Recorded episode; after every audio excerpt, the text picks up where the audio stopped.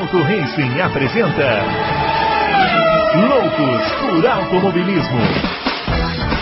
Informações, entrevistas, debates, tudo para você ficar por dentro do mundo do esporte a motor.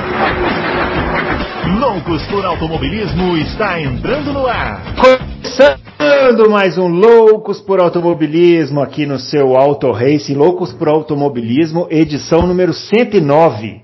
Mas Bruno Aleixo, por que edição 109? Edição 109 não seria semana passada? Seria, meu caro ouvinte, seria. Mas eu e o Adalto fomos traídos pelos, pelas ondas da tecnologia, perdemos uma hora, perdemos não, investimos né, uma hora do nosso dia aqui gravando, né, as respostas às perguntas de vocês. Infelizmente, este programa em específico perdeu-se nas ondas da tecnologia. É ela que aproxima as pessoas e também faz a gente passar muita raiva.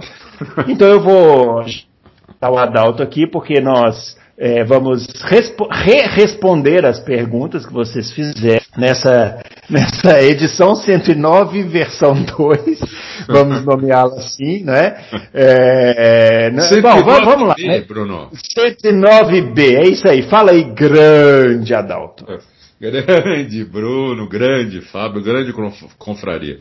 É o seguinte, hoje vamos, eu vou responder rápido, mais rápido as perguntas, por, por duas razões. Primeiro que tem muita pergunta, e segundo que grande parte dessas perguntas que o pessoal fez na quinta-feira passada já foi respondida pelos próprios artigos que a gente publicou sexta, sábado, domingo, segunda e hoje, entendeu? Então, para não ficar repetitivo, né, coisa que o pessoal até já leu, então eu vou tentar ser muito rápido nas respostas. Bom, eu não quero fazer aqui nenhuma acusação leviana, né? Vocês me conhecem, assim, eu sou uma pessoa assim muito é, correta, né? Mas nós estamos hoje aqui com aquele que, a meu ver, pode ser um dos responsáveis pela perda do programa. Pode ser. Por quê? Eu acho, eu Fábio Campos. Que... Fábio Campos não estava aqui na quinta-feira passada e misteriosamente o programa desapareceu e agora nós vamos gravar o programa respondendo as perguntas de vocês com ele presente. Vejam vocês que coisa estranha, que coisa esquisita. Eu não quero fazer nenhuma acusação, mas vamos cumprimentar o Fábio Campos que hoje estará aqui respondendo essas perguntas. Olha, eu não sei se eu dou olá ou se eu já abandono aqui a bancada antes de qualquer mensagem, porque na história do Loucos por Automobilismo, tenho certeza na história pregressa a esta formação, eu não me lembro de nenhuma, nenhum reporte de fake news que pela primeira vez invade uh, os limites do Loucos por Automobilismo. Eu não tinha absolutamente nada a ver com a gravação de quinta. Sou capaz de dizer, nem sei se esses dois realmente gravaram, ou se estão vindo com essa história aí de que, que a tecnologia... Cara de pau. Não, gravaram sim, tentaram gravar, porque eu, de uma maneira muito altruísta, tentei ajudar quando fiquei sabendo do problema, tentei entrar aqui na plataforma, tentei mandar aquelas mensagens. É o que o meu conhecimento consegue fazer. Tentei mandar aquelas mensagens para ajuda, solução de problemas, né, reporte de, de, de, não sei o que, e não tive nada a ver com isso. Já começo sendo acusado, como eu fui levianamente acusado no Twitter, não pense que eu não vi. Mas estamos aqui para tentar fazer um programa Agora, trazendo a, a filosofia de quinta para terça, para ler as perguntas que não foram respondidas, sempre com a mesma, o mesmo objetivo, né, Bruno? Informação, a qualidade de análise e aquilo que o ouvinte do louco sabe muito bem, que é a, a, esse diálogo que a gente prega toda semana. Não tive absolutamente nada a ver com a quinta-feira, refuto a acusação e em protesto estou gravando de costas para a bancada. Se tivesse sem câmera estariam vendo que eu já vou gravar de costas essa edição. Muito bem. Importante, o importante é o compromisso com a informação, como o Fábio disse. Bom, os nossos twitters, você já sabe, do Fábio é o arroba campusfb, o meu arroba brunoaleixo80, e o do Adalto é o arroba Adalto Reis. E eu já vou começar, então, já passando essa primeira pergunta para o Fábio, já que nós já respondemos, vamos responder novamente. Que é o seguinte, Fábio, pergunta do Fabiano Aroeira de Almeida, e eu estou passando para você, que eu vi que você acabou de colocar no seu Twitter aí uma reflexão sobre este piloto, e o Fabiano pergunta, o Vettel dura até o final do ano? E pergunta se o Huckenberg já pode vestir o macacão. Se o Vettel dura até o final do ano? É, Isso. Eu acho que sim, né? Eu acho que os, os os dois pilotos da equipe Astral Martin têm uma estabilidade, tem uma estabilidade de emprego bem, bem segura. É, eu acho que o Vettel não está ameaçado de maneira nenhuma. Eu acho que nem seria, porque o Vettel foi contratado muito. Bruno e, e Adalto e, e, e Fabiano, o nome dele? Né? Fabiano. É, a, a, foi muito contratado para ser o, pra, uma associação de marca que a equipe quer ter com vitórias, com, com, enfim, com a ponta do grid, onde ela não conseguiu tecnicamente, pelo menos não na primeira corrida, vai ser difícil que reverta num ano difícil de se reverter situações de desempenho. É, então o Vettel está ali muito porque ele atrai, não só patrocinadores, mas ele atrai ali uma imagem de um piloto vencedor, que ele é um piloto vencedor. E, e, também é um cara que tem um conhecimento para guiar a equipe. Então eu não acho que ele esteja ameaçado. Ele tem. Eu não sei a duração do contrato dele. Você sabe, Adalto? Eu não sei se são dois anos.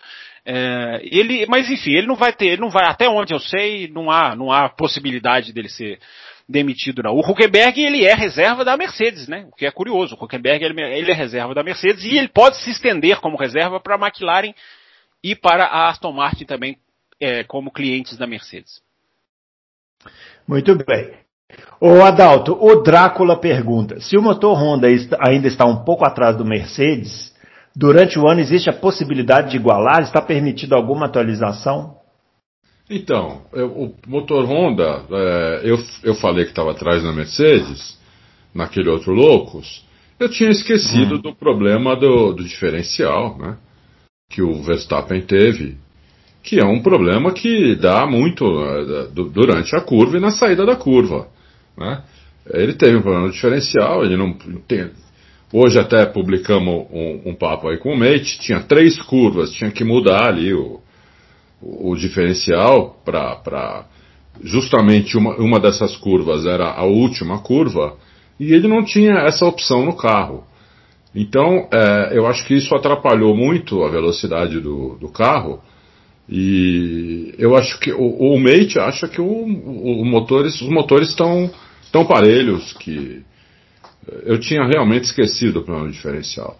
Eu acho que o motor está parelho, agora nós vamos ter mais certeza na próxima corrida.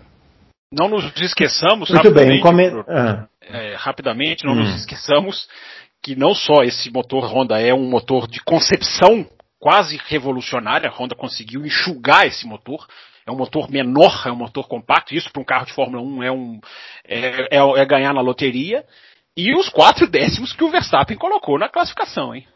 Não nos esqueçamos, é, é uma, é uma marca bem forte. É, verdade. Então. Bom, uma mensagem aqui do José Antônio Vieira está é, dizendo que o, o, se o, o, o, ídolo do Adalto é o Lance Stroll, dele é o Tsunoda. Falando que o, o japonês é bem rápido. É. Então tá registrada a mensagem aqui. A outra pergunta, pergunta do Carlos Márcio, um pouco maldosa. Talvez ele pergunta, o, Adalto, se o Sebastian Vettel é um Villeneuve com sorte, ou o alemão é o melhor, é melhor que o canadense. É. Eu, eu, acho assim, eu acho que o, eu, eu acho que o, o alemão teve o, o tempo dele na, na lá na Red Bull, como o canadense teve o dele na Williams. E depois os dois é, caíram demais e é difícil dizer qual dos dois caiu mais. É, então eu não, eu não acho difícil comparar. É que o, o carro do Vettel é, ficou mais tempo sendo dominante do que o carro da Williams. Né? Então o Vettel teve um carro aí dominante por quatro anos e meio você pegar a segunda metade de 2009 uh, e os 2010, 11, 12, 13, 14, depois ele foi para um carro uh, comum e aí se deu mal e como aconteceu com o Villeneuve também, entendeu? Eles dependiam muito da, daquele tipo de carro para ir bem. Difícil comparar, eu acho que é mais ou menos parecido o que aconteceu com eles, viu? É, não sei, viu? Fábio, você acha que dá para fazer essa comparação de Villeneuve com Vettel? É, o Vettel é muito mais. Né, o sucesso nem se compara, né? O é, exatamente, números, né? É. Agora, eu tenho uma imagem do Villeneuve um pouco diferente. Eu acho que o Villeneuve fez grandes corridas na BAR, é, fez ótimas corridas na Williams em 99, quando a Williams é, era, já, já não era mais a Williams, por exemplo, de 96, né, quando ele, quando ele é. tão bem guiou, 97, enfim, naquela época do ápice da Williams. É, eu acho que o Vettel foi. O, o, o Vettel teve um extremo acima do Villeneuve e teve o extremo abaixo do Villeneuve também. As duas pontas eu acho que o Vettel super, ele subiu mais do que o Villeneuve, mas também desceu mais. Eu não vi a queda de desempenho do Villeneuve, talvez ali no finalzinho, quando na Sauber BMW, ali talvez assim, mas É, não, aquele último ano foi É, bem fraco, ano, né? ele fez quatro, ele fez três corridas pela Renault, você lembra? Substituindo o Trulli no final de Lembro. 2004. Ali já não realmente Mas é que depois. tinha rendimento. É, Mas mas é que BAR. depois daquilo ele voltou. Mas ele É. na BAR em 2000, em 2001, é, é, ele fez ele fez algumas boas corridas, sim. Ele conseguiu alguns, algumas atuações que eu achei interessantes. Mas assim, é, acho que é uma questão muito é, é difícil de comparar mesmo. Mas eu acho que esse esse mergulho técnico que o Vettel deu para baixo, eu, eu não vi o Villeneuve dar no sentido de erros, por exemplo. não Eu vi o Villeneuve concordo com o Fábio. Oi? Eu concordo com você. Eu não vi o Villeneuve errar tanto quanto o Vettel tem errado, por exemplo. Muito bem. O Rio do Lima, o fato de a Red Bull ser considerada o melhor carro desde a pré-temporada, para a próxima corrida, pode-se dizer que ela correrá com mais pressão pela vitória? Vai lá, Adalto. Eu acho que sim. É, eu, eu eu sinto que eles estão muito decepcionados com que, com o que aconteceu. E eles estão bem pressionados pela vitória. Até porque, é, como ele mesmo falou, uma vitória perdida jamais recuperada, né? Eles podem até ganhar a próxima corrida, mas eles perderam a primeira. Então, eu acho que eles vão se sentir bem pressionados para ganhar a corrida, sim. Eu acho que vão se sentir pressionados até para fazer primeiro e segundo. Muito bem. O Alisson Reis, Adalto, quais os atributos que faltam ao Max para ele se igualar ao Hamilton? Experiência. Experiência falta. Só. Muito que bem. A tocada, eles são muito parecidos, são muito agressivos, são. Falta um pouco de experiência que só o tempo vai. é, Só o tempo vai adquirir. Uma coisa que o Hamilton melhorou muito foi, no, foi na questão de lidar bem, muito bem com os pneus. Talvez isso aí o Hamilton ainda. O Hamilton seja melhor que o, que o Verstappen. O Hamilton entendeu muito bem. é, Não estou falando desse ano, apesar que ele fez uma belíssima corrida lá no Bahrein com, com pneus 11 voltas mais, mais eh, velhos, né? Então dá, dá para supor que ele também já entendeu bem esses pneus atuais. Mas até o ano passado, o que, o que ele compreendia os pneus era impressionante. Talvez esse ponto ainda seja um ponto a favor do Hamilton. O resto, acho que eles são muito equilibrados. Muito bem. Pergunta do Alisson Reis também para o Fábio. É, se com a Red Bull superior à Mercedes é difícil vencer o Hamilton, ca- caso a Mercedes consiga igualar a Red Bull, pode-se dizer que Lewis se tornará octa ou Max pode se reinventar e evoluir para o seu primeiro título? Fábio Campos agora tirando a sua bola de cristal do... Ô, Fábio, estenda-se um pouquinho na pergunta, porque eu preciso pegar um negócio enquanto você responde. Ah, com, com o maior prazer. Com o maior prazer. Facil, facilmente. Inclusive, que nós estamos deixando o âncora muito feliz. É, muito alegre. Depois ele reclama, ah, não tenho tempo de responder, meu. Ai, tá vendo, né? Gente- Mas vai lá. Nós, estamos- mas nós estamos super disciplinados. É por isso que eu quero já fazer aqui uma. Já quebrar um pouco essa regra. Hum. É, a pergunta dele é muito interessante, é muito, é muito válida a pergunta, porque eu tenho, eu, eu, eu pensei muito isso depois do Grande Prêmio do Bahrein, porque a diferença que o Hamilton fez, né, o braço do Hamilton fez, além da estratégia que a Mercedes implementou, para mim foi uma coisa absolutamente destacada. Foi até o primeiro tweet que eu fiz depois da corrida, na segunda-feira, é, a capacidade do Hamilton de, de, de elevar ali um carro que está atrás e colocá-lo em pé de igualdade com um carro que está claramente superior. Eu fico imaginando quantos décimos a Red Bull precisa estar, e eu acho que ela está a alguns, para que, que se anule, porque carro igual por carro igual, o Hamilton faz a diferença. Só que o Hamilton está lutando agora com, uma, com um garoto que nós é, já sabemos que é do mais alto nível. Então a gente não sabe. O, o que o Hamilton coloca alguns degraus a mais, isso já é nítido e claro.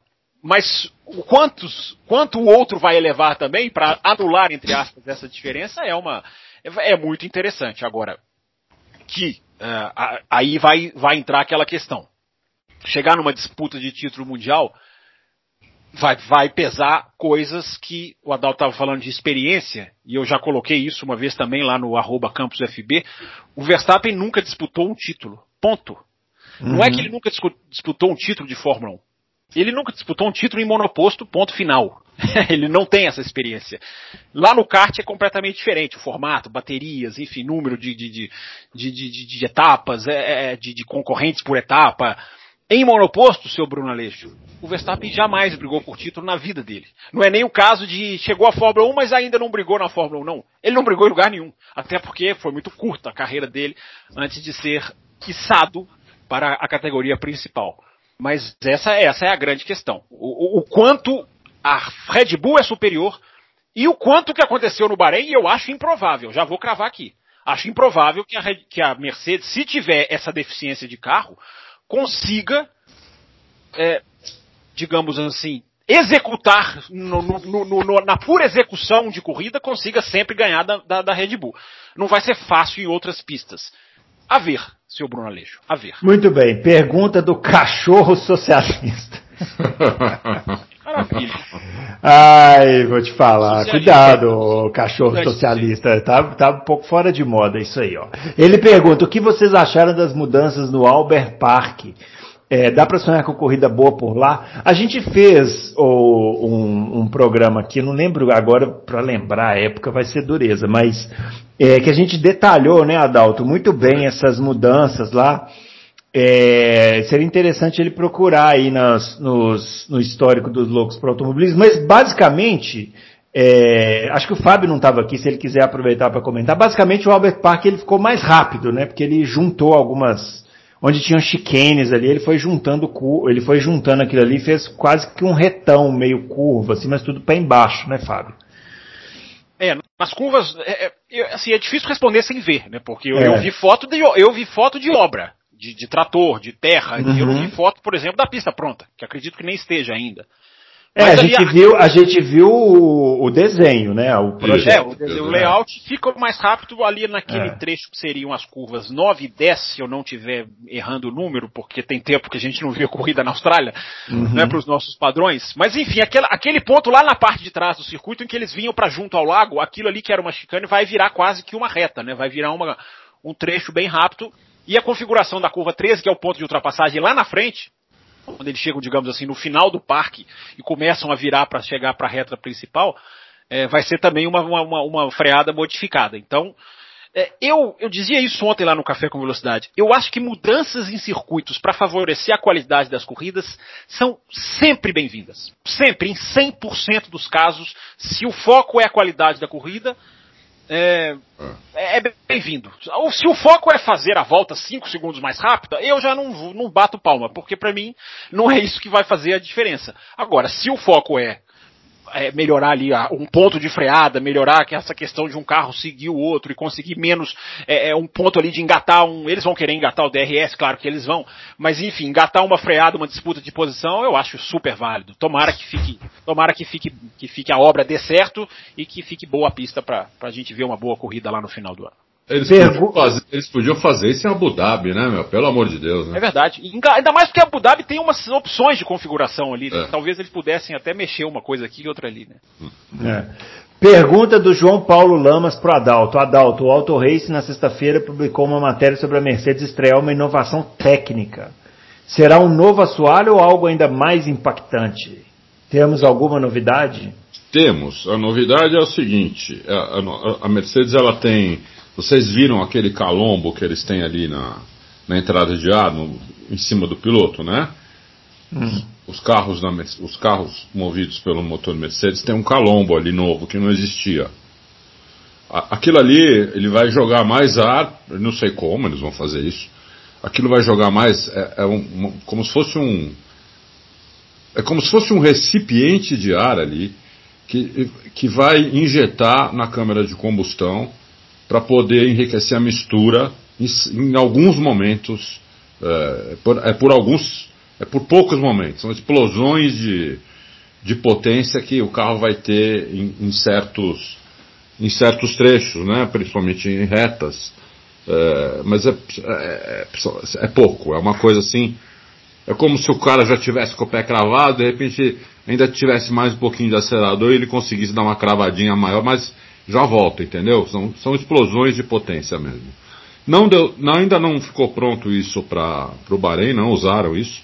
Pretendem usar agora para Imola, mas a gente não sabe também se, se vai dar tempo, né?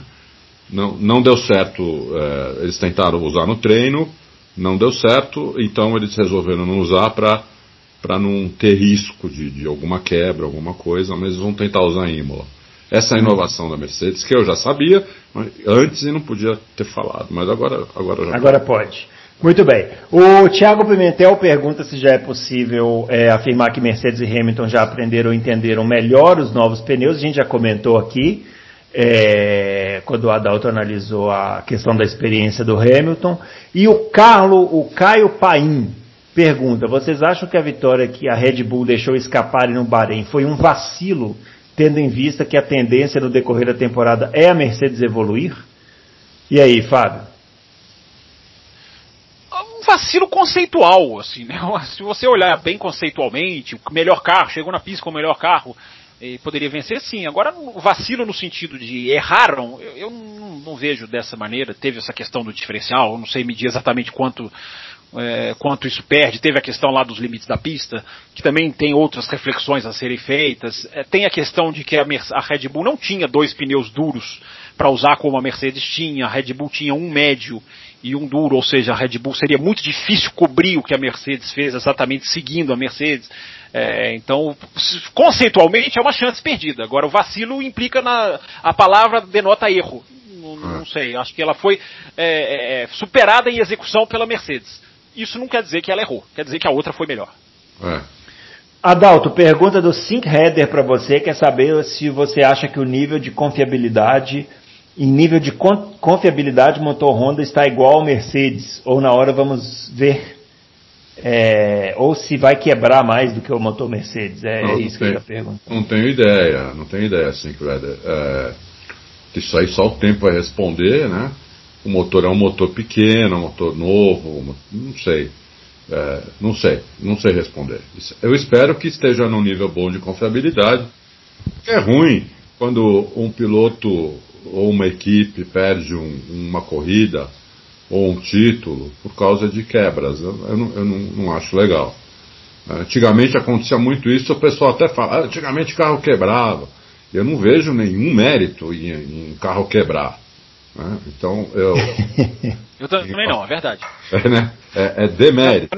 É, o, o, espetáculo não enriquece porque os carros é, quebram. Pelo contrário, ele é melhor com todo mundo na pista, né, Adão? Exatamente. Então, é, eu espero que não, espero que esteja bom a confiabilidade, mas só, só o tempo vai dizer.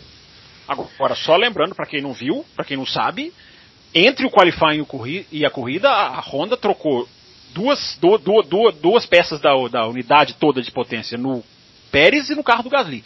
É, a bateria, a outra está me fugindo aqui agora. Um é a bateria, né, o, a, o, o, Energy Restore, né, onde a, a, energia é armazenada. Enfim, já trocou duas peças. Você pode até dizer que no caso ali do Pérez, ele estava lá atrás, mas enfim, já trocar duas peças no primeiro final de semana, é, já, já, já fico com o pé atrás, visto o histórico da Honda.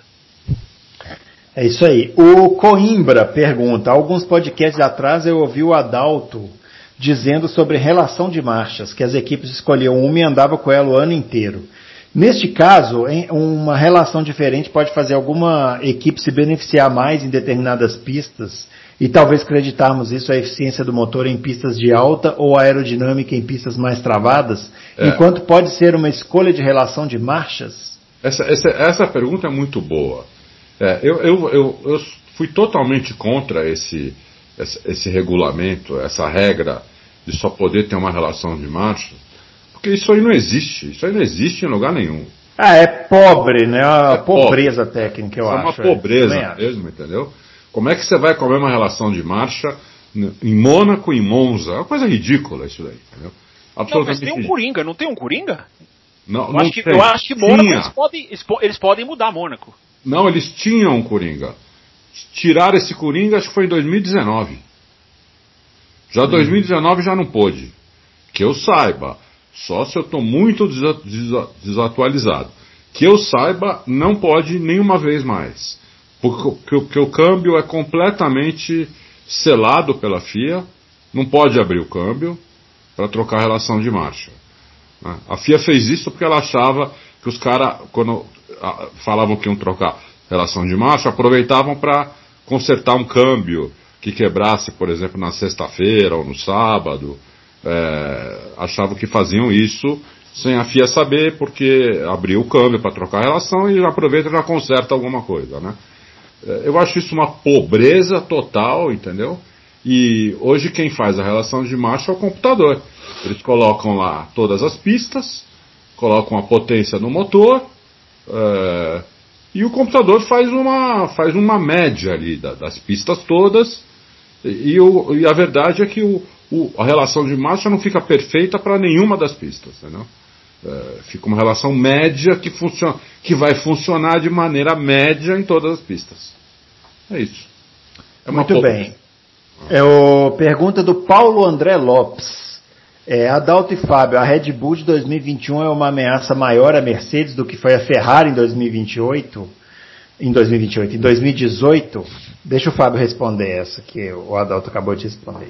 Essa é a grande pergunta, né? Essa é uma grande análise que pode ser feita. Essa valia, essa dá para fazer um programa quase que inteiro, hum. porque ah, primeiro a gente tem que é, é, importante lembrar, nós vimos uma corrida é, e cuidado com as conclusões de que já vai acontecer isso ou já vamos ter tal briga, não sei. Mas a Ferrari se notabilizou 2018, 2017 é, pelo problema justamente que eu citei aqui, né? Má execução de corridas. Né? A Ferrari, várias vezes, mesmo com o melhor carro, não conseguiu executar e perdeu para a Mercedes numa situação parecida com a do Bahrein, não estratégia é. por estratégia, mas por execução, o que a Mercedes fez muito superior. A Red Bull tem uma tendência, ao longo dos anos, de evoluir durante a temporada, é. de começar mal e subir não de decair ou não de se perder, como aconteceu com a Ferrari. Isso faz com que a Red Bull seja um adversário mais perigoso. E eu acrescento uma cereja nesse bolo. A Red Bull tem mais, digamos assim, lá vou, lá vou eu usar essas expressões em inglês que eu não gosto. Know-how. A Red Bull tem mais hum. know-how de ganhar. A Ferrari perdeu o know-how de ganhar. Ganha corrida sim, mas não campeonatos. A Ferrari tem um campeonato nesse século, que é o campeonato de 2007. Uh, a Red Bull está muito tempo sem ganhar. Mas é. Mas, mas tem quatro. Tem quatro e está ali quase que a estrutura toda de pessoal que estava é. ali no, na, nos anos vencedores. Exatamente. É, eu acho que esses são os elementos, sem entrar na futurologia, Bruno, que eu posso usar para responder a pergunta do ouvinte. Muito bem. O Bruno Barbosa. Você vai deixar o Adalto responder essa? Eu acho não, que mas eu concordo com você. Acho que. Ah, é que pena, isso é uma pena. Ele não, não quer, é, ele, ele quer também. Ele hoje tá, ele é, quer contribuir com o âncora. Ele falou antes do programa hoje acho... que ele quer contribuir com o âncora. Eu, eu... Não, mas olha lá, lá vem o além do que, ó. Vamos, além lá. do que, eu acho, ah. a, Ferrari, a, a Red Bull hoje tem pilotos melhores do que a Ferrari tinha em 2017 2018. É, um, é, é um tem ponto. isso. É, é um tem isso. Era o Raikkonen, é. era o Raikkonen na Ferrari, né? É um bom é.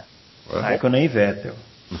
Muito bem. O Bruno Barbosa pergunta: o que aconteceu com a Renault, Renault Alpine, que conseguiu pódios no ano passado e esse ano parece atrás de novo? Seria pé frio do Alonso, senhor Adalto? Coitado do Alonso. É, o Alonso, ele voltou ali na Renault, que era a equipe que, que, que quis ele, né, de volta. Mas a ideia deles é para o ano que vem mesmo, porque é, o carro é, não melhorou do, ano passado para esse piorou, como, como todos, né? Todos pioraram. É que a, a Red Bull piorou menos do que os outros, mas todos pioraram, em média 2 segundos. A Red Bull piorou 1.3, um, pelo, menos na, pelo menos na primeira corrida. Estou né? falando pela primeira corrida. É, então, é, o Alonso vai brigar ali, ele já começou brigando bem, porque ele colocou um carro de Q2, ele colocou no Q3. Então ele já começou bem. Eu acho que o Alonso vai brigar por isso, por Q3, por pontos.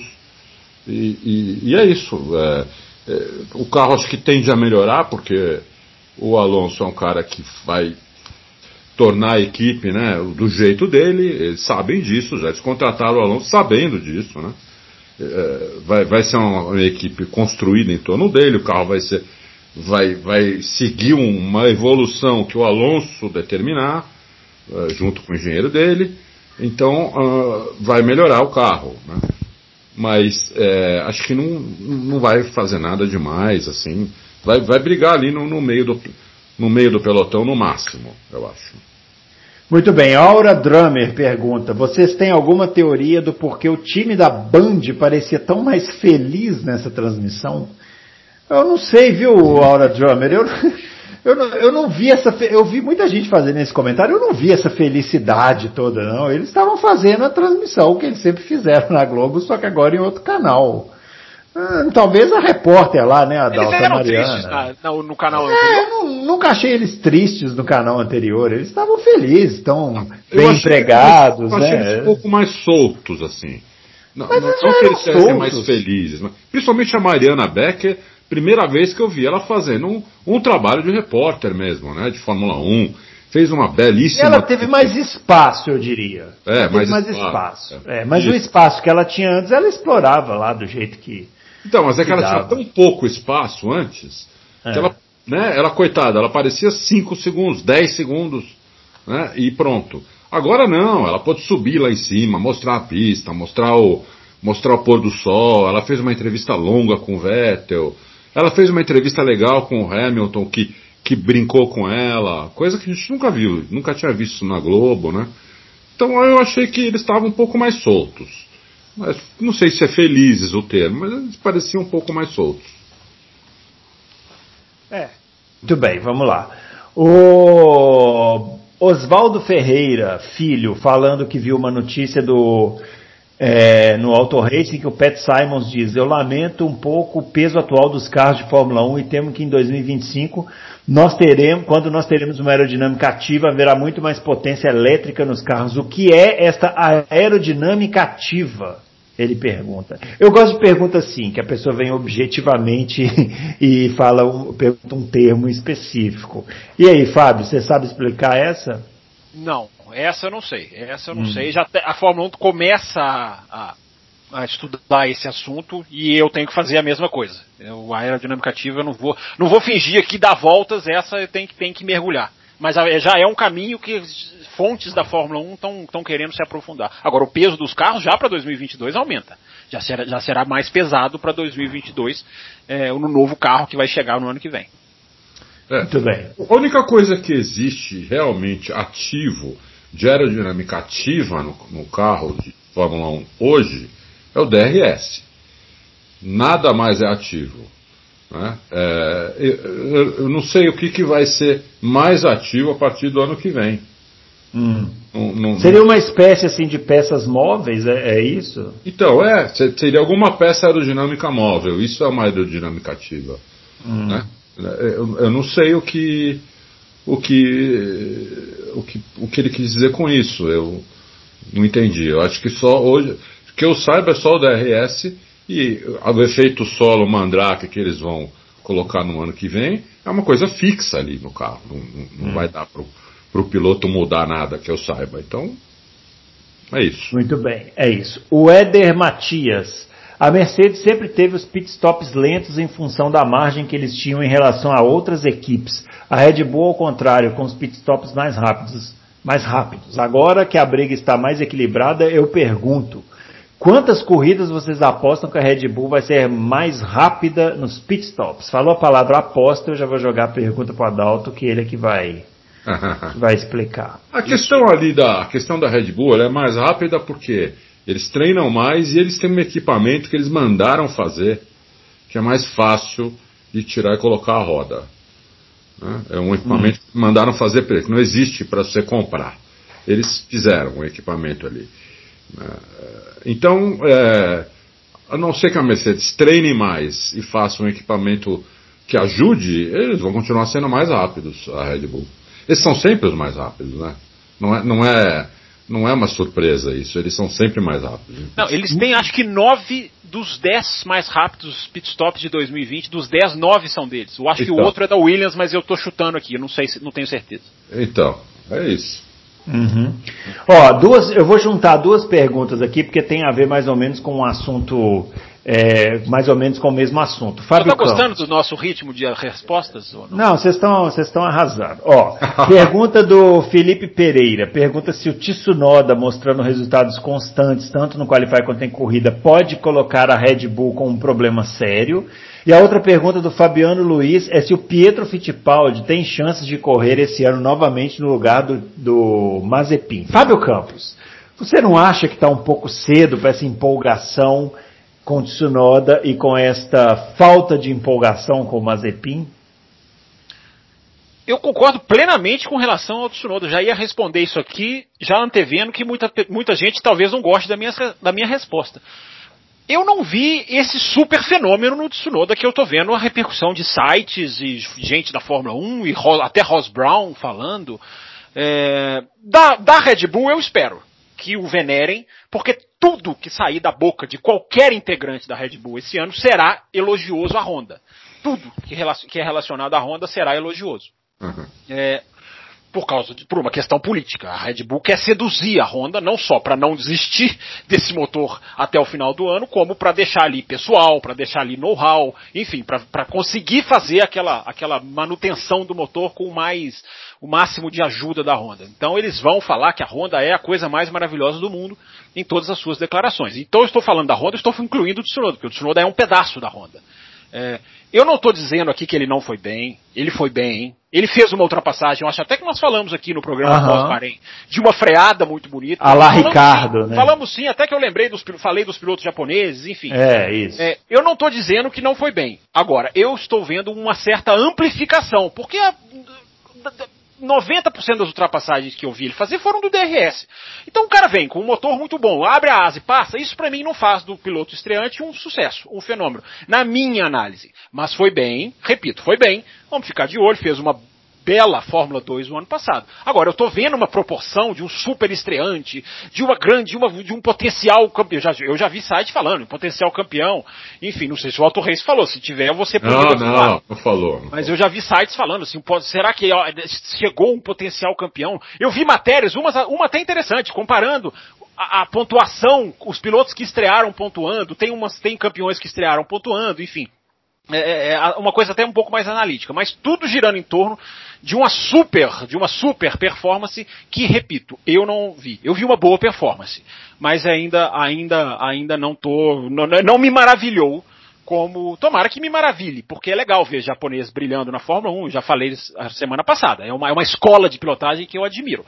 E o Mazepin também acho, Bruno, apesar de que eu fui crítico da estreia do, do Pietro, né, não achei nada brilhante, foi melhor do que a estreia do Mazepin, não há a menor dúvida.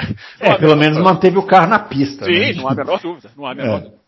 Não, o Mazepin, o Mazepin é uma brincadeira. O Mazepin não conseguiu dar uma volta rápida no final de semana inteiro.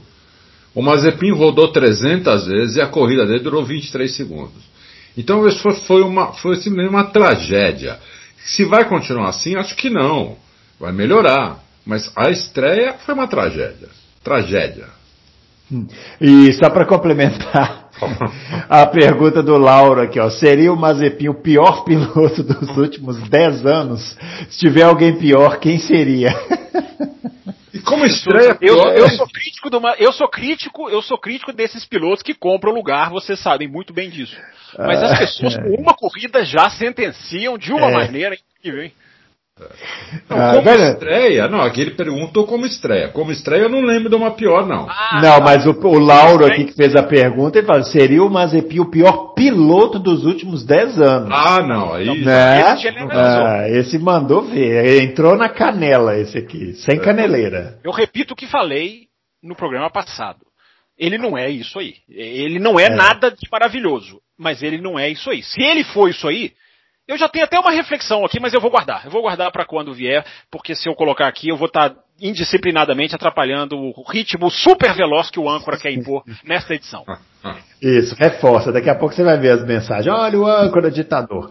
O Bruno Shinozaki, ele que é- gosta muito do Alonso, né, Adalto? Ele está perguntando. Adoro Alonso. é. Eu gostaria de Lá do saber. Japão, hein? Lá do Japão. É, lá do Japão. Eu gostaria de saber se o Adalto pôde ver as câmeras on-board e as tocadas destes pilotos. Vettel na Aston Martin, Pérez na Red Bull e a dupla da Mercedes. Se sim, o Vettel e Pérez se adaptaram bem aos carros e a dupla da Mercedes está brigando menos com o volante em relação à pré-temporada? Eu vi, eu na, na quinta-feira eu não tinha, eu tinha visto pouco, mas de lá para cá eu vi bastante, né? Aproveitei muito esse F1 TV, vi inclusive com as corridas da Fórmula 2, vi a última corrida da Fórmula 2 que Espetáculo. falaram, que falaram que foi muito boa. É, eu achei boa, mas assim, eu ainda acho que a corrida da Fórmula 1 foi melhor, por causa da, da, da disputa ali. O Vettel na Aston Martin, assim, ele tá perdido no carro. É, o Pérez na Red Bull tá, tá bem, é, mas tem, tem o que melhorar. Se você pegar ele e o Verstappen, tem o que melhorar.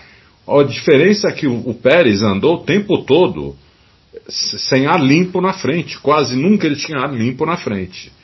Então é difícil você comparar a tocada de um cara com ar sujo e o, e o, o Verstappen andou quase sempre com ar limpo. Então a, a tocada do Verstappen estava bem mais fácil, para ele, ele punha o carro onde ele, onde ele queria, tudo. É, ele só deu uma erradinha na hora que ele quis fazer aquela curva colada no Hamilton, que todo mundo viu, né? Sim. Logo que ele deixou o Hamilton passar, tem aquela curva para a esquerda fechada, depois tem duas curvas de alta velocidade. Ele quis fazer essas duas curvas de alta velocidade perto do Hamilton e perdeu o carro ali, né? Tanto é que ele nem pôde abrir o DRS logo depois. Então andar com, andar com a limpo e andar com a sujo é muito diferente, né? Mas eu achei que o, o Pérez andou bem, com, com, mesmo no ar sujo. E o, o, o, Hamilton e o Bottas é o seguinte, é muito diferente. É, o Hamilton, o carro melhorou da pré-temporada, não tem dúvida que melhorou bastante. A pré-temporada estava muito ruim o carro. O carro era muito ruim. É, melhorou bastante o carro. Mas o Bottas tem mais dificuldade com o carro, não tem dúvida nenhuma, principalmente na, no, no turning da curva, na, na freada, com esterçando um pouquinho o volante para entrar na curva. Ele tem muito mais dificuldade que o Hamilton para fazer isso. Ele corrige toda hora, ele, ele muda, muda os pontos de freada em cada volta, entendeu? O Hamilton fez isso no começo e depois ele, ele entendeu já como que era e não parecia ter, ter essa dificuldade. Muito bem, pergunta do Marçal Kawai Prado. Ele quer saber se esse ano a AlphaTauri já está usando túnel de vento da Red Bull. Sim. Está usando, Fábio? Sim. Já estão hum. dividindo o mesmo, o mesmo tempo no túnel de vento. Boa, porque eu já eu, eu e o Bruno a gente não sabia disso. Não, Adalto, para que, que você foi falar essa gravação? Essa gravação se perdeu. Vamos é deixar. É ele é transparente. Ele, não ele é, é um homem. Não é um âncora que quer é. se posar de, disso daqui. um homem sincero, né? Transparente. Isso é muito importante no, no, no Brasil atual. O Adriano Aguiar. Fiquei impressionado com a maneira de pilotagem do Mick Schumacher segurar aquela carroça e ainda terminar. É, e não concordo com o Adalto, ainda Mercedes ainda é o melhor carro. Opinião aqui do Adriano Aguiar. O Jackson Pierre, nas áreas de escape, seria possível utilizar um asfalto ou piso com algum tipo de ranhura? Esse, assim, oh, Fábio, você reparou que ele não deixou nem eu me defender aqui, né? Não deixou. Defender o quê? Quando discordam, eu achei que a máxima era deixar alguém se defender. Ah, por causa da pergunta do, do Adriano, mas foi só um comentário. Ele ainda mandou uma carinha com um beijinho pra você ficar feliz. Ele, o âncora queria o programa de hoje com 30 minutos, gente. 30 minutos era o, era o que o âncora queria. Ah, eu vou nem comentar. É, mas vai, responde aí, já que, já que ele te acusou de, de achar que a Mercedes não é o melhor carro, vai lá, responde. Adriano, ah. pode, a Mercedes pode até vir a ser o melhor carro durante a temporada. Mas no Bahrein não era. Não era, não tem nenhuma dúvida, não era. E, e eu duvido muito que vai ser também agora na próxima corrida em Imola. Eu acho que a Mercedes talvez sofra até mais do que sofreu no Bahrein com a Red Bull. Mas Muito bem. vamos lá, é questão de opinião. Ah. Até a análise, só para o ouvinte, não sei se o ouvinte deu uma mergulhada na análise de dados, né? É, em todos, em, em, em, não em todas as curvas, em 90% das curvas analisadas separadamente, a Red Bull superior é. né, do, que a, do que a Mercedes. E, e aquilo, né, gente, que nós falamos aqui, né? Numa pista onde a, se a Mercedes não era nunca não, tem uma história de não tantas, não tanto sucesso, a Red Bull muito menos, numa pista que, de reta pura, que sempre foi a deficiência da Red Bull, e o conceito do carro da traseira levantada, o high rake, que quando tiver curvas de alta, para mim vai ser mais favorável ao Red Bull ainda. É. eu, eu cheguei até a dizer lá no café, eu acho que a temporada nos enganou sim. Eu acho que a Red Bull é melhor do que a pré-temporada nos mostrou. Só que não está brigando contra ninguém. Está brigando contra a Mercedes. É. Muito bem, ó. Pergunta do Jackson Pierre: nas áreas de escape é seria possível utilizar um asfalto ou piso com algum tipo de ranhura? Assim, o piloto que saísse da pista teria seus pneus danificados como punição pelo seu erro, mas poderia continuar na corrida. O Fábio Campos falou muito bem aqui no, no último programa que ele participou. Olha, um elogio, tinha, hein? Elogio. Não, não precisava de fazer nada disso, era só definir objetivamente que a pista é o que compreende as duas linhas brancas e acabou a discussão, né? É isso, é só, é só ter pulso, é só ter firmeza. Inclusive eu coloquei lá no meu Twitter, Bruno, quatro rádios do, do, do, do, não sei se você viu.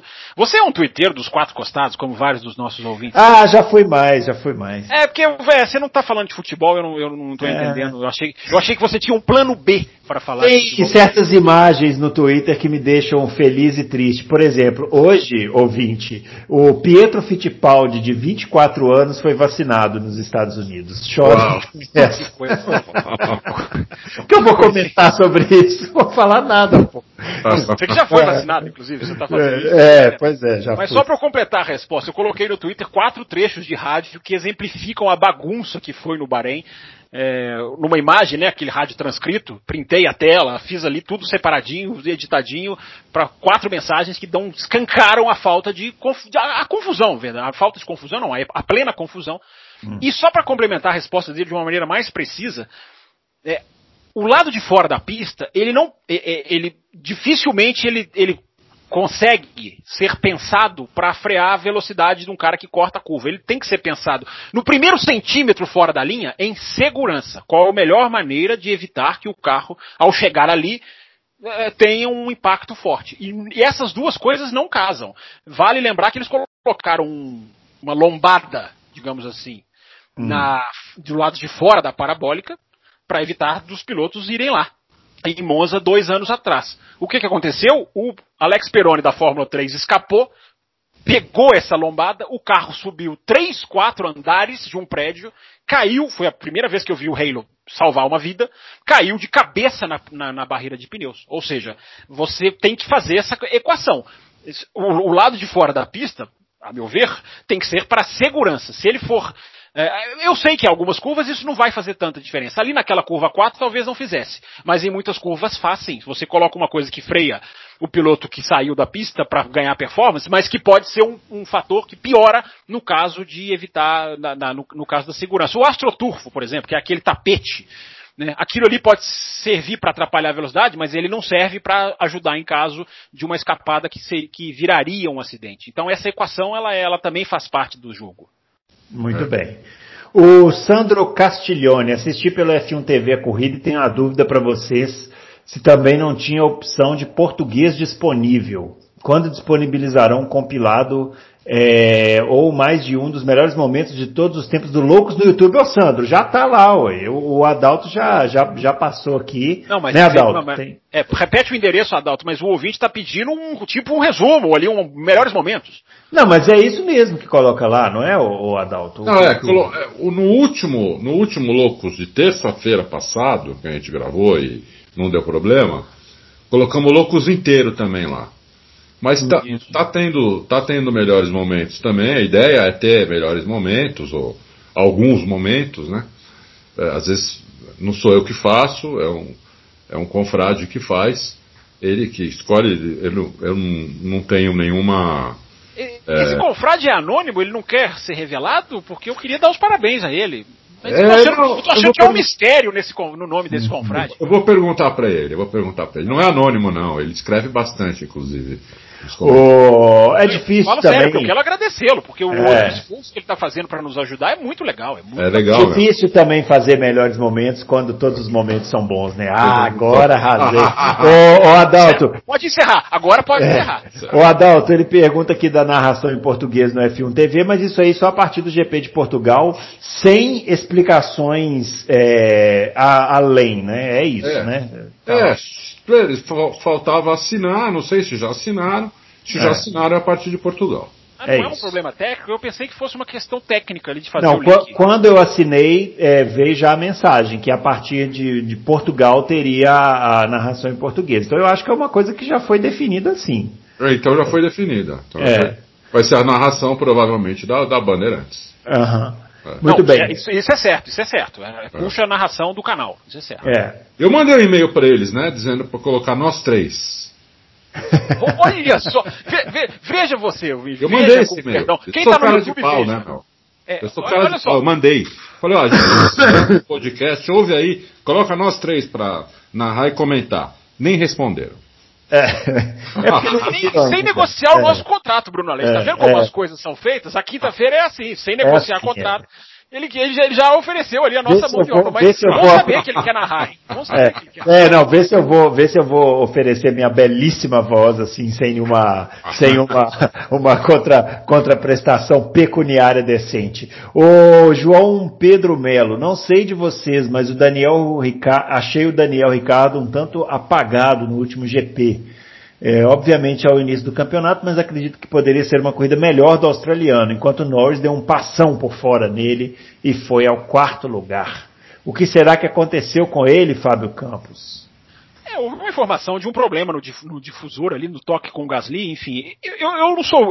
Eu, não gosto muito, Bruno Aleixo, confesso, dessas informações que surgem dois dias depois. Sabe, olha, tinha um problema no diferencial, mas enfim, não estou questionando. Estou só dizendo que, passando aqui o que a equipe informou. Agora, não é, um, não é que o Norris deu um passão, né? Os dois, eu até também coloquei isso lá nas redes sociais, os dois fizeram uma primeira volta, trocando posição, lado a lado, muito legal, digna de, de, de, de aplausos. É. É, o Norris se deu melhor? Se deu melhor. Mas os dois fizeram ali uma primeira volta, para quem puder ver, tá no Twitter oficial da Fórmula 1, ou vai lá no arroba Campos FB, aproveitar e fazer a propaganda.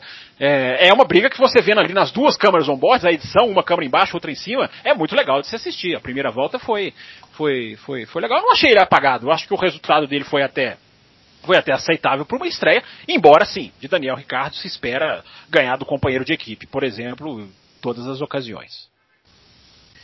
Muito bem. É, ah, e lembrando também que era a primeira corrida né, do, do Ricardo na, na, na McLaren. Né? O Rato do Indoor pergunta: é, pode explicar como é controlado o limite orçamentário das equipes de Fórmula 1? É bem simples. For- Foram contratadas duas empresas que fazem isso na NBA e na NFL há muitos anos e essas empresas é que vão fazer isso. É, Muito bem. É isso. Felipe Luiz pergunta: o segredo da Mercedes é a aceleração do motor? É, a Mercedes parecia gastar menos pneu na corrida, impressão minha. E quanto tempo custou o problema no diferencial do Max Verstappen? Fábio Campos. Poxa, duas perguntas muito difíceis. O diferencial é, o que a equipe informa. Né? Quando a gente depende de coisas que só a equipe nos informa, não, não, não um jornalista, por exemplo, pode descobrir, é, é difícil de, de, Eu já fico com um pé atrás. Então vai ter gente que vai dizer que são três décimos, tem gente que diz que é um pouco menos, enfim, é, na questão do diferencial.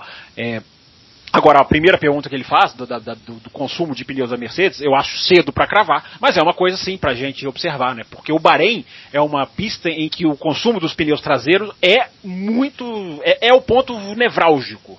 É bonita essa expressão, né? O ponto nevrálgico da corrida é Muito. o consumo dos pneus traseiros. É, então ali ficou muito claro essa, essa, essa, essa, talvez essa essa questão da Mercedes. Mas isso não vai ser um fator, por exemplo, em outras pistas. Não vai ser um fator é, em, em Portimão, por exemplo, onde tem muita curva de alta. É, Bahrein tem muita, muita curva né, da questão do torque, aceleração rápida. É, então é, é uma coisa que vai ser muito difícil de, de a gente cravar o quanto vai ser um fator. Agora, se eles são melhores ou não neste quesito, esperar mais algumas corridas para a gente ter certeza. Mas a observação do ouvinte tem, tem sentido. Muito É, bem. Não, Hum. o, o Mate falou hoje dois décimos, ele deu o número. perdia dois décimos por causa do diferencial, por volta. Porque ele não podia usar o, o diferencial na posição certa em três curvas. Eu não o... sabia também disso. Se não fosse ah. hoje, uma informação do cara da Red Bull, não ia saber também. Como eu, como na, eu tinha respondido isso, né? Lembra? Eu falei, não sei, não sei. É uma coisa que não dá pra gente saber. Tinha Muito bem. isso na quinta-feira. Pergunta do Claudeci Oliveira Viana. É, o desempenho do Pérez no GP passado foi muito bom. Será que na próxima classificação ele vai melhorar substancialmente? Chegar no Verstappen nem nascendo de novo, aí é a opinião dele. Ô, Adalto, o, o, o Verstappen, o, o, Pérez, ele precisaria justamente melhorar em classificação, né? Porque em é. corrida, o ritmo de corrida dele sempre foi bom, né? Sempre.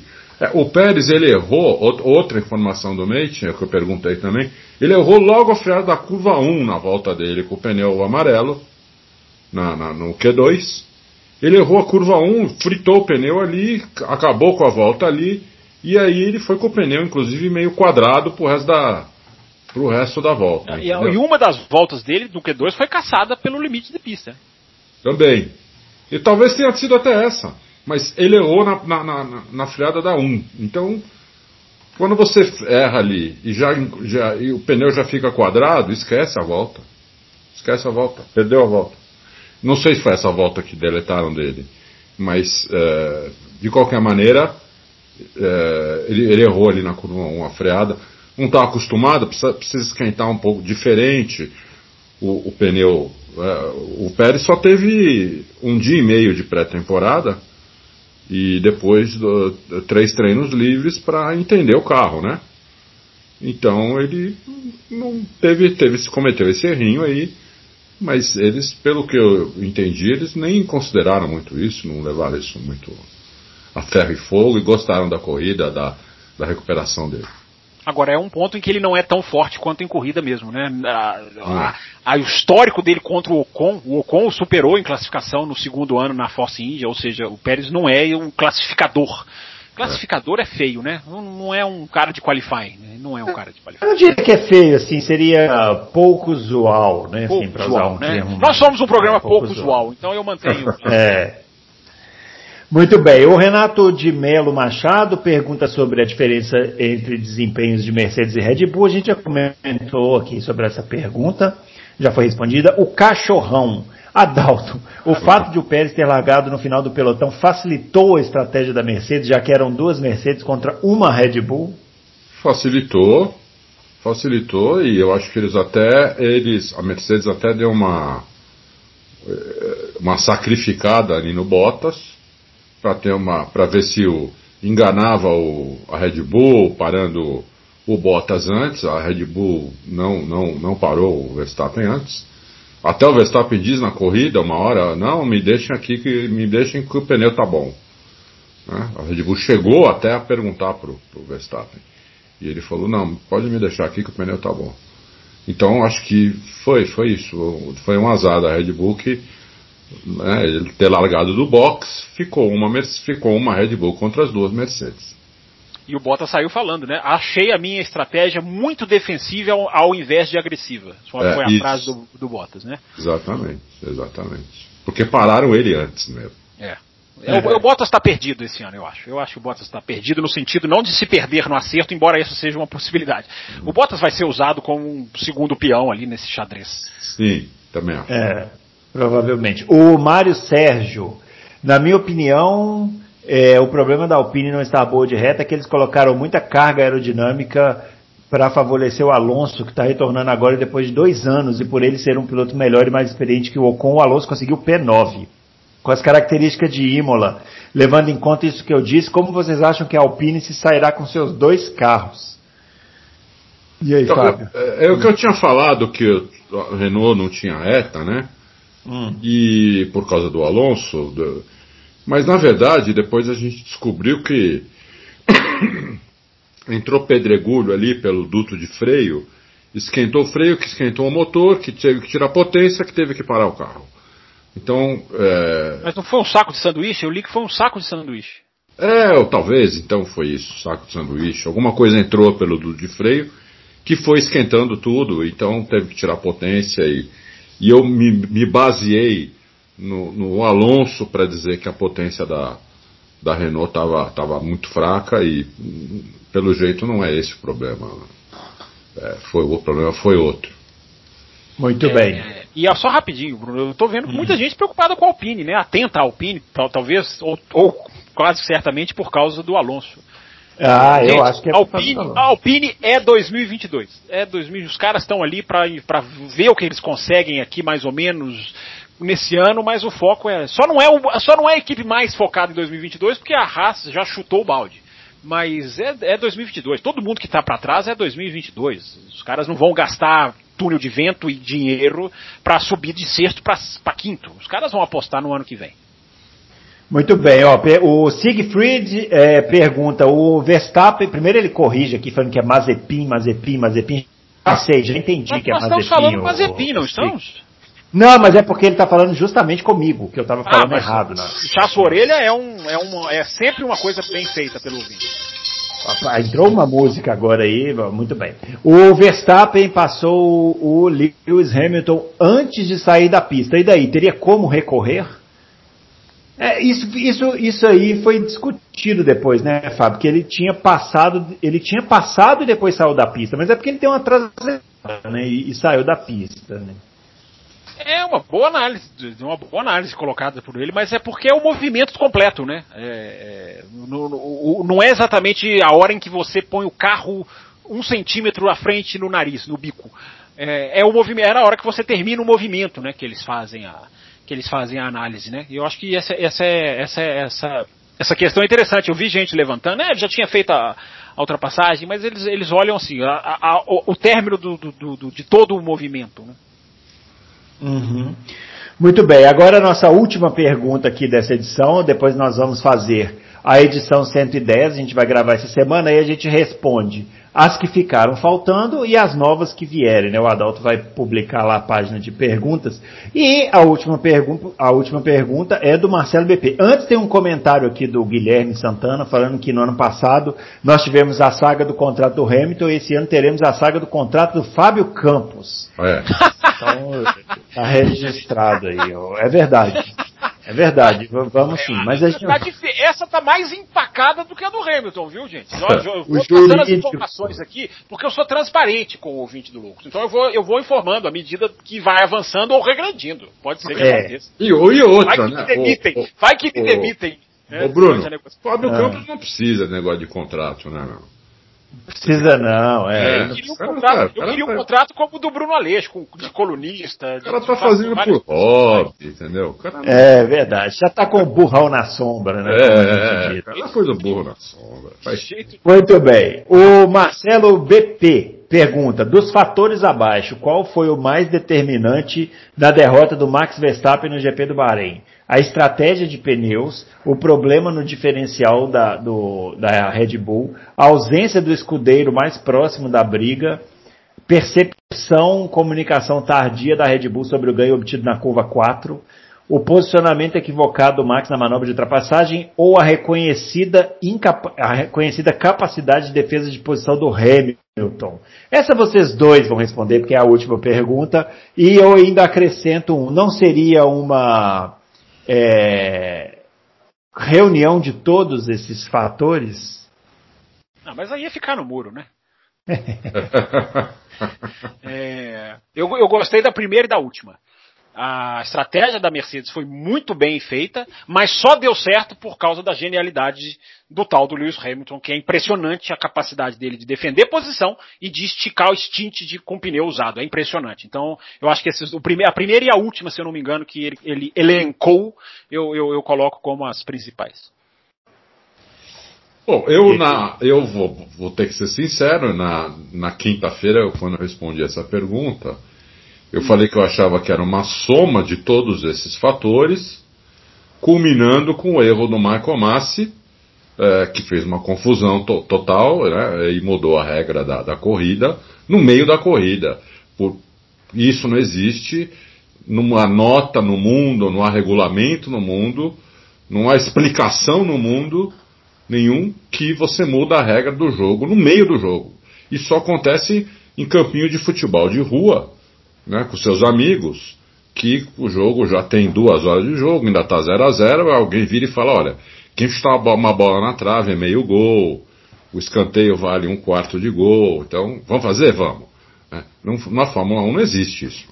Uh, até a volta 30 podia sair da pista, depois não podia mais. Então, é, para mim tem esse, tem esse fator aí que, que foi muito relevante também. E o resto concordo, é todo, tudo isso daqui que ele colocou, né, estratégia, estratégia, o Hamilton defender posição, tudo isso é muito interessante. Você sabe que na hora que o Hamilton, uma coisa que eu não tinha falado, é, eu não sei se vocês repararam isso, na hora que o, que o Verstappen foi para passar o Hamilton, na segunda reta ali, tinha um, um retardatário, acho que era o Giovinazzi. Ah, Giovinazzi. Não, Giovinazzi. Giovinazzi, é, Giovinazzi. Que estava na direita, né? E na hora eu até pensei, pô, por que, que o Hamilton deixou a parte de fora para o Verstappen? Porque se ele fica ali mais ou menos no meio da pista, o Verstappen não, talvez não coubesse nem por fora nem por dentro, porque tinha o Giovinazzi ali. Né? E depois que eu me toquei que o Hamilton deu a parte de fora para o Verstappen, pro Vers, porque o Hamilton podia fazer a linha de corrida normal, e ele, coisa que ele fez. É, a saída da, da curva ali é uma saída. É, que vai na zebra, na saída normal de curva vai na zebra. O Hamilton fez a, sa a saída de curva normal.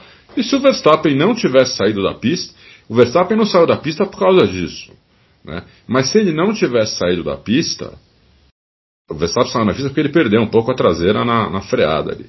Mas se ele não tivesse saído da pista e tentasse fazer a curva normal, eles iam bater. Eles iam bater. Uhum. É só você olhar de novo o lance aí, pode olhar dez vezes, que eles iam bater. Só acrescentar uma coisa técnica, Aleixo, que me veio essa semana, depois do, da última gravação que nós fizemos, né? A, a inconsistência da regra é tão maléfica que permitir que um piloto alargue a curva 4, como o Hamilton disse que fazia e o Verstappen disse que não fazia, é, permite que você desgaste muito menos o seu pneu. Porque quando, é você, é. quando você alarga a curva, você, tá, você não está esterçando com tanta veemência, uhum, a sua borracha está sendo preservada. Ou seja, o tal ganhar vantagem também existe na, na hora do lap time, que a regra, não é só, separa, é. a regra separa é- os dois. Eles não se separam. A regra, é, não é só na velocidade, né? Tá? É na durabilidade. Né? Sim, você, você poupando um pouquinho, um pouquinho, um pouquinho, você ganha ali uma volta, duas voltas de pneu, que pode ser fatal para uma estratégia. Ou seja, a inconsistência da regra tem esse malefício que, que, que, a gente não tinha falado, mas que vale a pena ser ressaltado. Né? Muito bem, perguntas respondidas. A gente so, sobraram aqui uma, algumas, a gente vai é, trazer na próxima quinta-feira onde a gente, quando a gente vai responder aí na edição 110, agora a gente volta à nossa programação normal, né? Se tudo der certo também, né? Se, se não tiver nenhuma perda. Mas agora, para informação de vocês, nós estamos aqui com um backup poderoso, então isso não vai mais acontecer, pelo menos é o que eu espero, né? E aí é isso. A gente volta então na próxima quinta-feira gravando a edição 110 com mais perguntas, além das que sobraram aqui que não deu tempo de fazer. Eu gostaria só de registrar o meu protesto deste programa estar subjugando, abandonando a MotoGP, não deixando fazer aqui informes, reportes e boletins de um campeonato que começou sensacional. Estou sendo podado aqui nessa edição. Hoje gravei de costas. Semana que vem gravarei abaixo da mesa. Sentarei embaixo Vamos dar um minutinho para a MotoGP, que eu vi a corrida também. Eu, eu, gosto, porque é o seguinte, a gente combina uma, uma, regra e depois eles vêm aqui no ar. Mas não, vamos só mais um minutinho. Não, é só mais um pouquinho. Não, é só mais uma falinha. E aí, daqui a pouco o programa está com duas horas. Ah, mas esse âncora está programa. Então, mas vai lá, fala então da MotoGP. Eu só fiquei impressionado com hum. o novato que liderou quase que a corrida inteira. É, é normal isso, Fábio? Não, pelo contrário. O Jorge Martin foi na equipe B, não é nem na equipe principal da Ducati. É. Não, quase a corrida inteira. E o que a Ducati anda de reta é uma ignorância, hein, Fábio?